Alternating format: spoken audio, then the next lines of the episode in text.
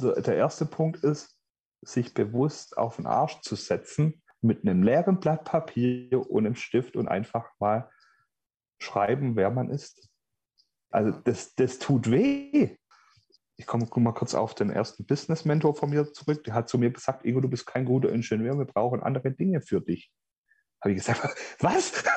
also wenn da sowas jemand vor den Latz haut, das tut dann schon mal weh.